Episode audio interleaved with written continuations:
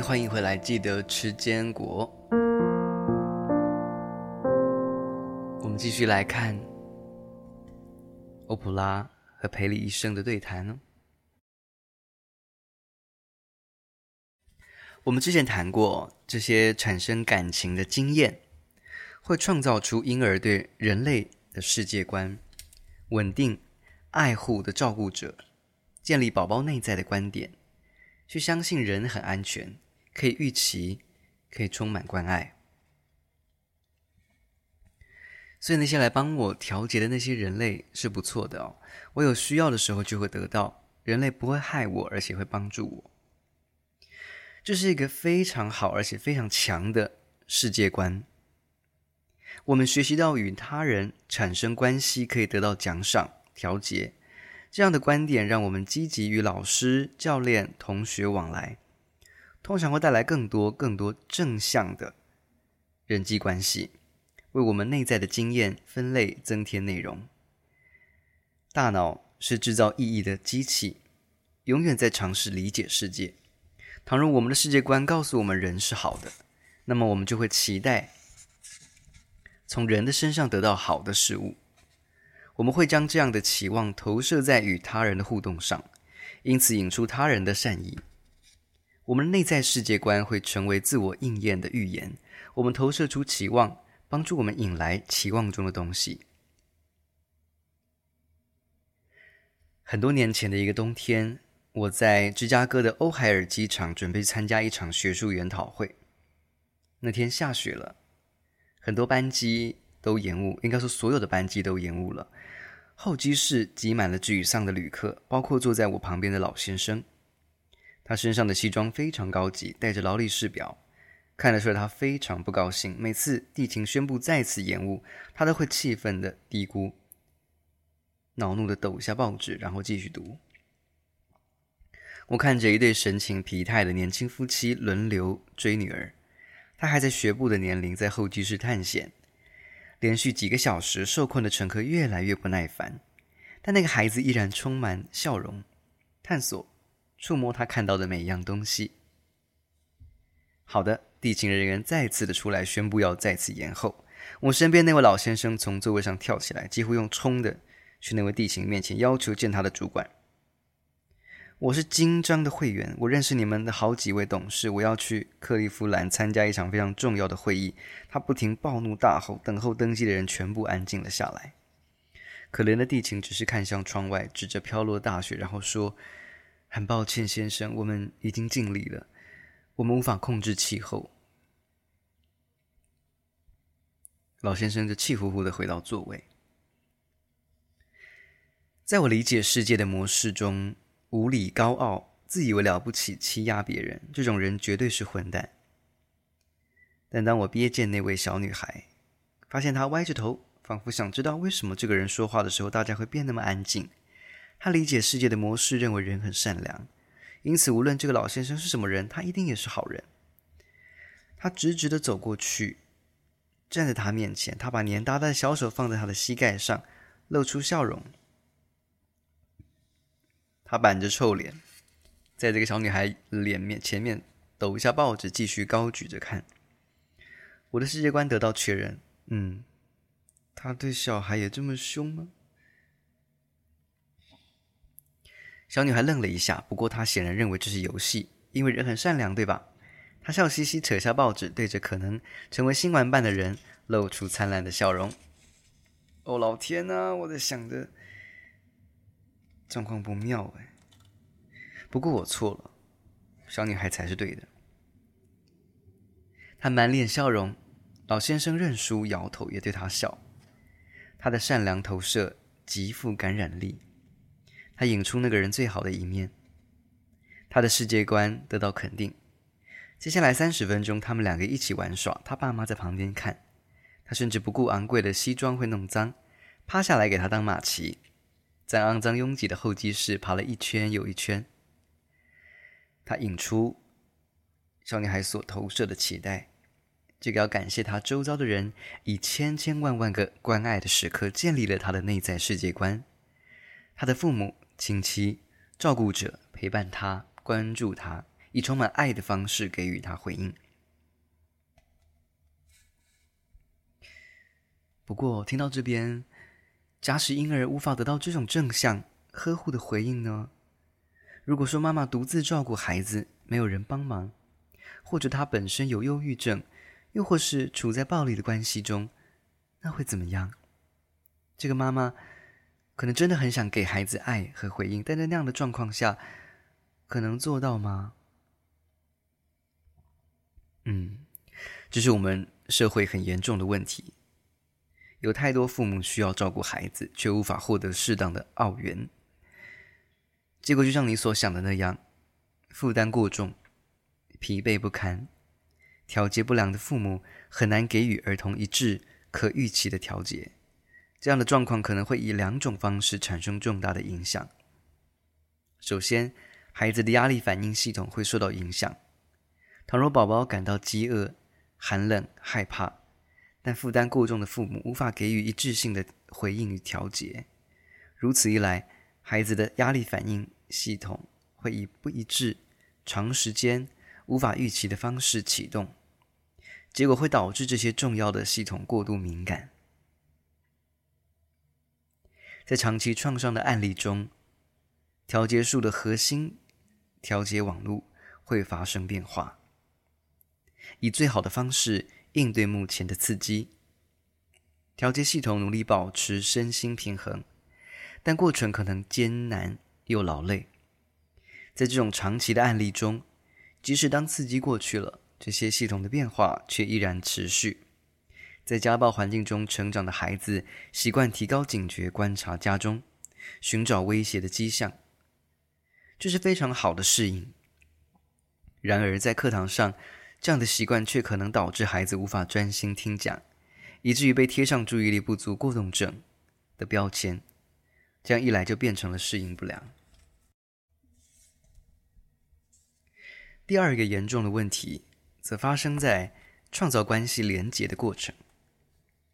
如果当婴儿创造看待世界的模式的时候，照顾者的回应方式难以预料，或是偶尔表现出粗鲁、沮丧、冷漠、心不在焉。那个孩子就会创造出不同类型的世界观。我们的一个计划与幼儿园合作，我们去观察学生与教师之间的互动。其中一间教室有一位满怀热忱的、关爱的这个年轻的教师，在学年开始的时候，这位老师温暖的欢迎每个孩子，给他们拥抱和灿烂的笑容。一整天，这位教师非常用心的态度跟学童互动。我们发现有一个小女孩拒绝那位老师的肢体关爱，也没有眼神接触。老师拥抱她的时候，她只是站着不动，没有抱老师。后来我们得知，这个孩子的母亲负担很重，有忧郁症，而且家里没有其他大人。随着时间过去，这位老师对其他学童的态度依然温暖热情，但一周又一周，这个内向、悲伤的女孩得到的正向鼓励渐渐减少。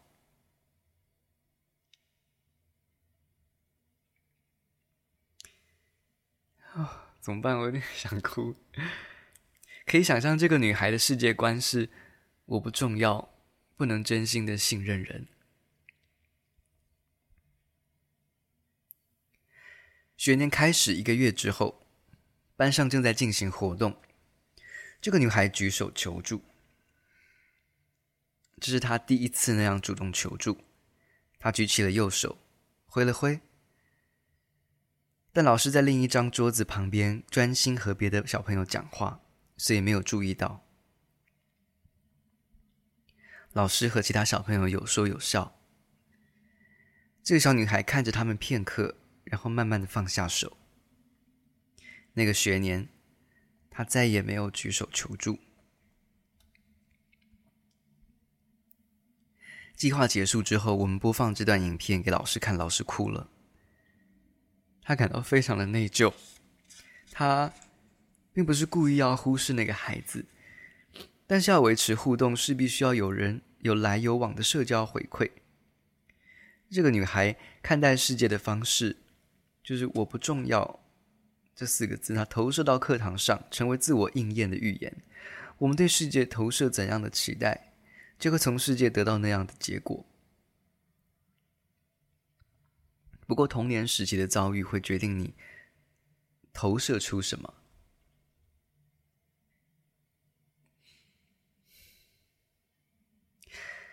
那么，因为这个小女孩的人生早期需求没有得到满足，因为她的妈妈负担过重、孤立无援、精疲力竭，而且还有忧郁症，因此没有办法做到投入、用心、专注、勤于回应。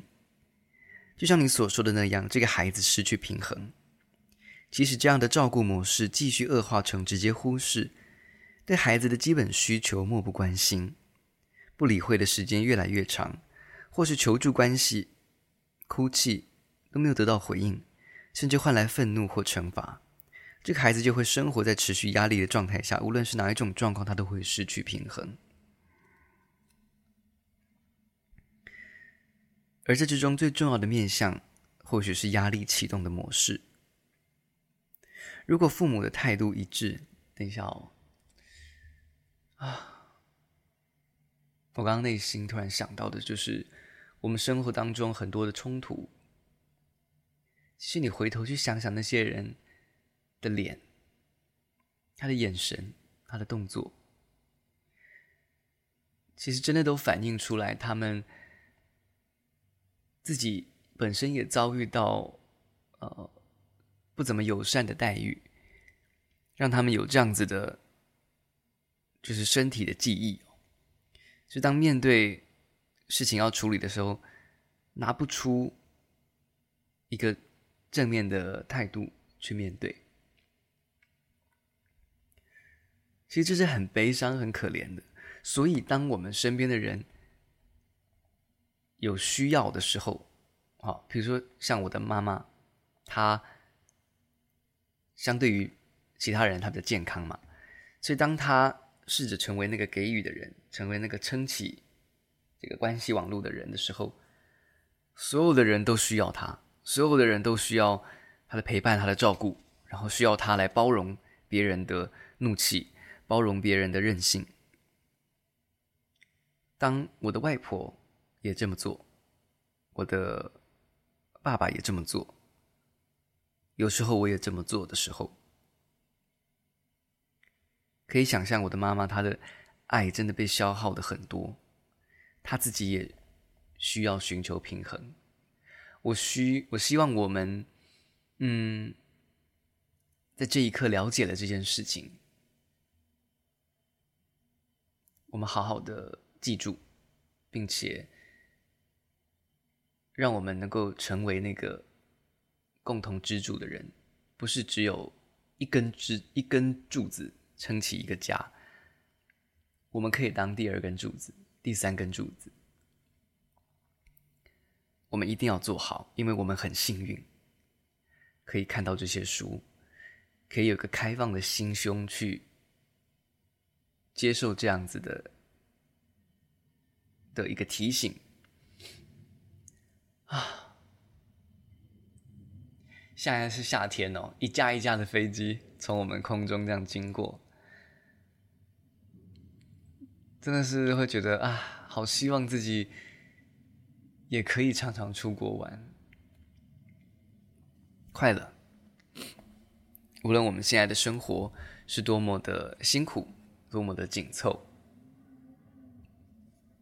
我真的都百分之一万的相信，我们的生活正在往我们所希望的路上走。这个不是只是空洞的相信，而是真实的看到。我们不断的有机会，而我们每一次掌握机会的时候，我们的人整个人的状态都不断的在提升，一步一步的更靠近。我觉得好棒哦！好了，我们继续。OK，这个压力启动模式哦，如果父母的态度一致，能够预期关爱呵护，那么孩子的压力反应系统就会培养出复原力。如果压力反应系统长期处于启动状态，或者以混乱的方式启动，例如虐待或是忽视的案例，系统就会变得过度敏感，运作不良。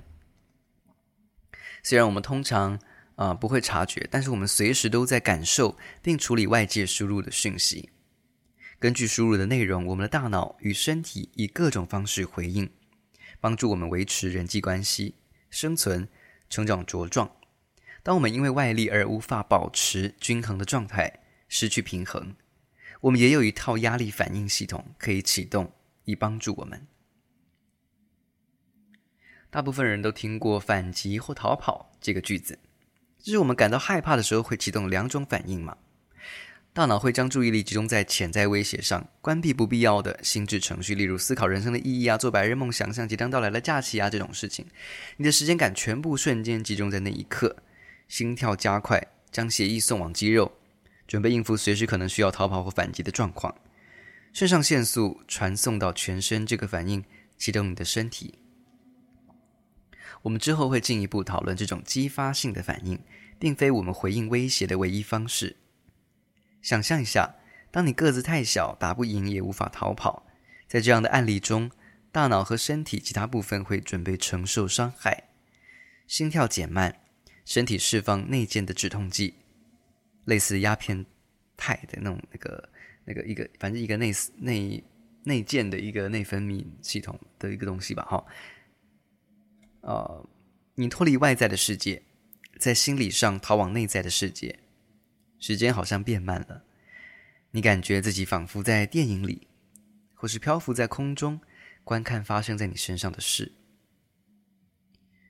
这些全都属于另一种一种这个适应能力哦，称为解离。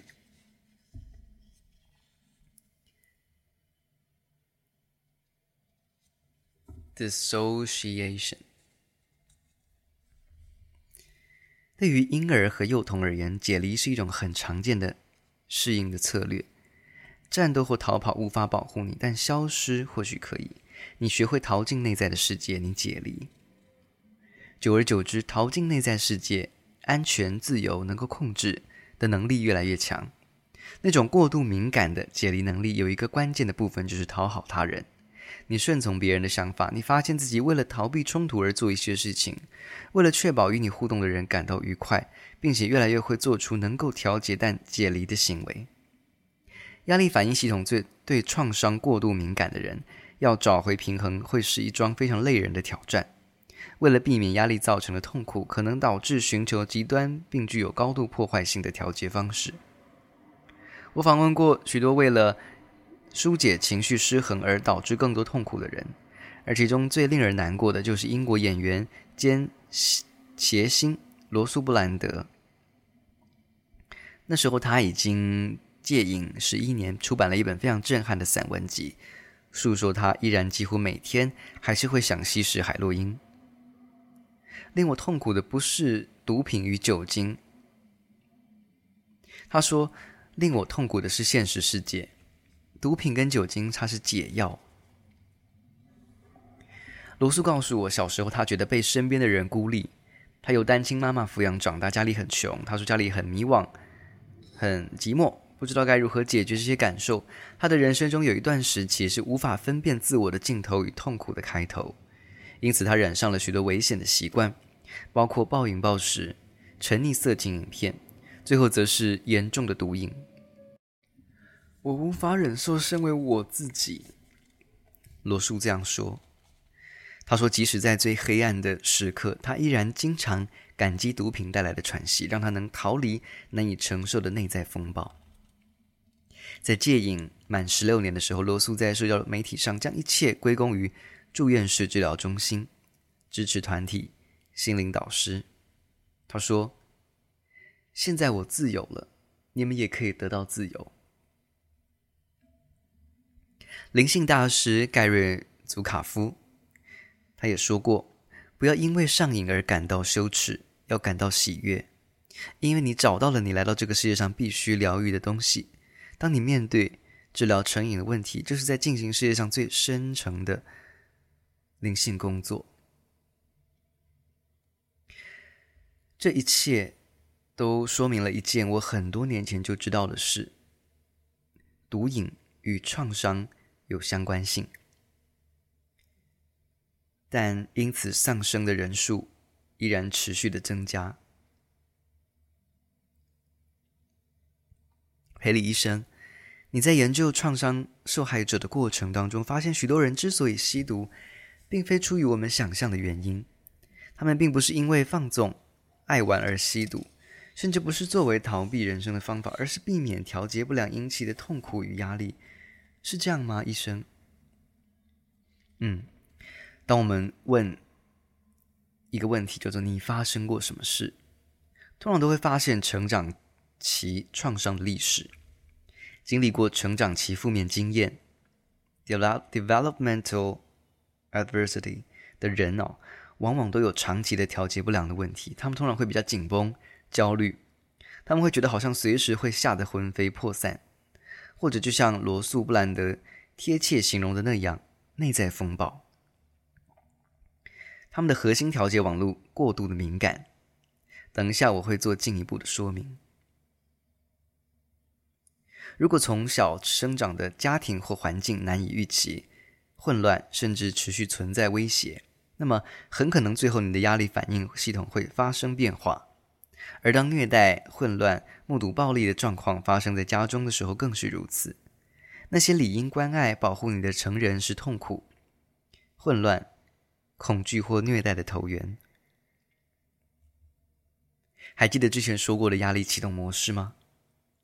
即使没有发生重大的创伤事件，光是无法预期的压力与随之而来的缺乏控制感，便足以让我们的压力反应系统过度的敏感，太过活跃、太过强烈，制造出内在风暴。不要忘记，人类的情绪是会感染的。我们会感应到其他人的压力。想象一下，有一个孩子的父亲沮丧又愤怒，工作没有前进，又因为地位或肤色而外面受到歧视。他带着满肚子的无力感与挫败感回家。这位父亲的内在风暴变成家庭风暴，他的混乱变成家庭混乱。他可能会以酒精或毒品消除压力。但吸毒的家长以及经常酒醉、负担过重、无奈、沮丧的家长，会让小孩感受到恐惧的氛围。尽管家长可能很想保护孩子不受大人的压力影响，尽管他们很爱孩子，但错误已经造成了。孩子长大之后会将这样的经历内化，他们在恐惧中成长。这些孩子长大之后，如果也有机会接触到毒品或酒精，他们可能会感受到一种前所未有的平静，压力解除带来的愉悦成为强大的奖赏哦。不要忘记，解除压力能带来愉悦。他们人生中第一次放松，再次使用的诱惑力是非常大的。虽然会因为条件不同而有强度不同的差别，例如失调的严重程度，人生中其他的奖赏来源的性质与强度。每一天，我们都以不同的奖赏来源填装这个奖赏桶。而每天都不一样哦，有些日子会有大量的友情与亲情，其他日子你填装的奖赏桶的方式可能是去附近的慈善厨房当志工。也有一些时候我们会感受到空虚不满足。在 COVID-19 新型冠状病毒大流行的期间，许多人会觉得比较难填满，焦虑与忧郁的状况增加，也有许多人使用比较不健康的奖赏方式来满足空虚。甜啊。油腻的食物啊，好，等等，这些都有可能。还有性啊，酒精、毒品。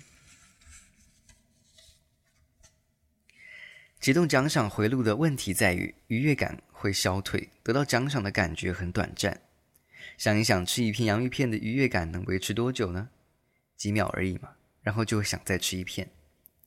一根香烟的尼古丁也一样，甚至心爱的人的笑容也是。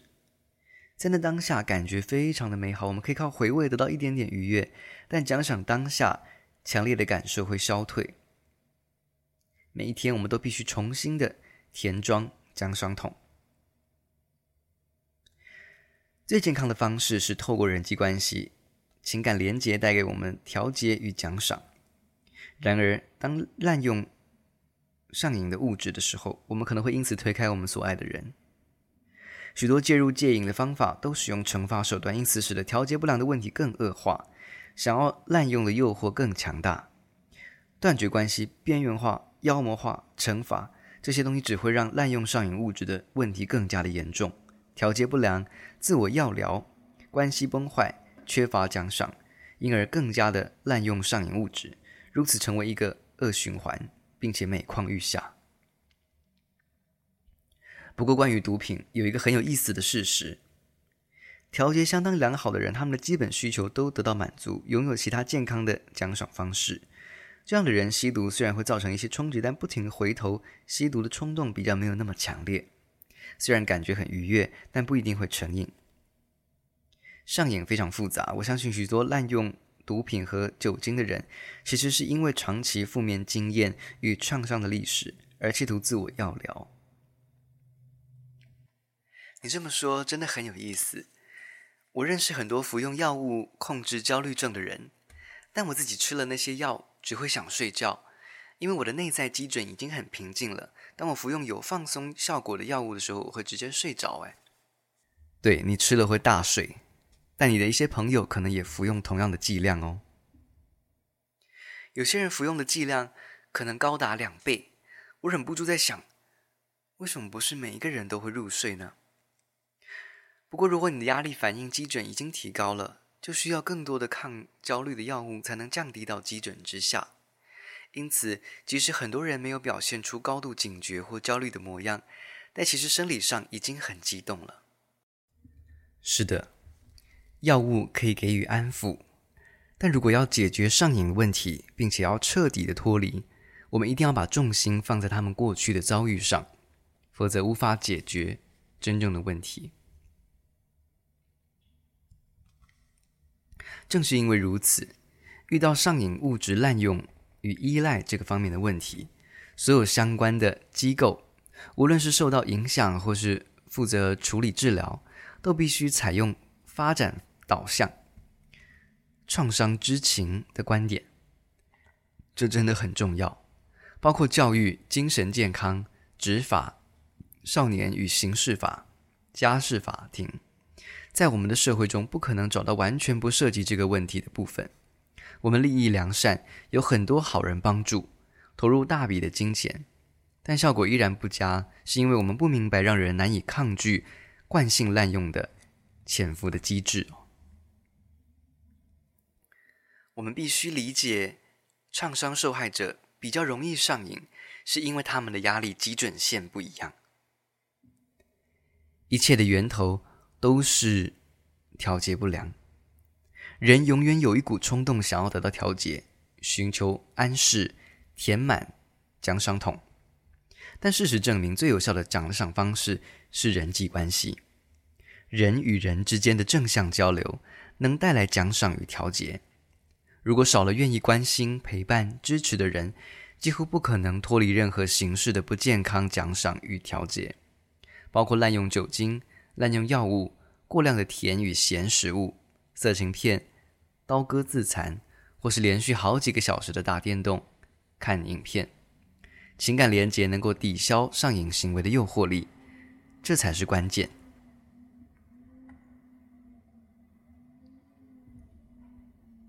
好啦，下一集我们要来谈的是被爱的方式。这一集我们学到了很多，也思考了很多，盼望我们都自己啊鼓励自己成为一个更圆满的生命。我们在和人与人之间的交流，多走正向的，来互相奖赏跟调节，让我们能够成为圣经上讲的光和盐，意思就是调和作用。让菜色的更美味，我们就要做我们身边的人的光和盐，这要常常放在我们心里面，当做一个提醒哦。好啦，下一集见喽。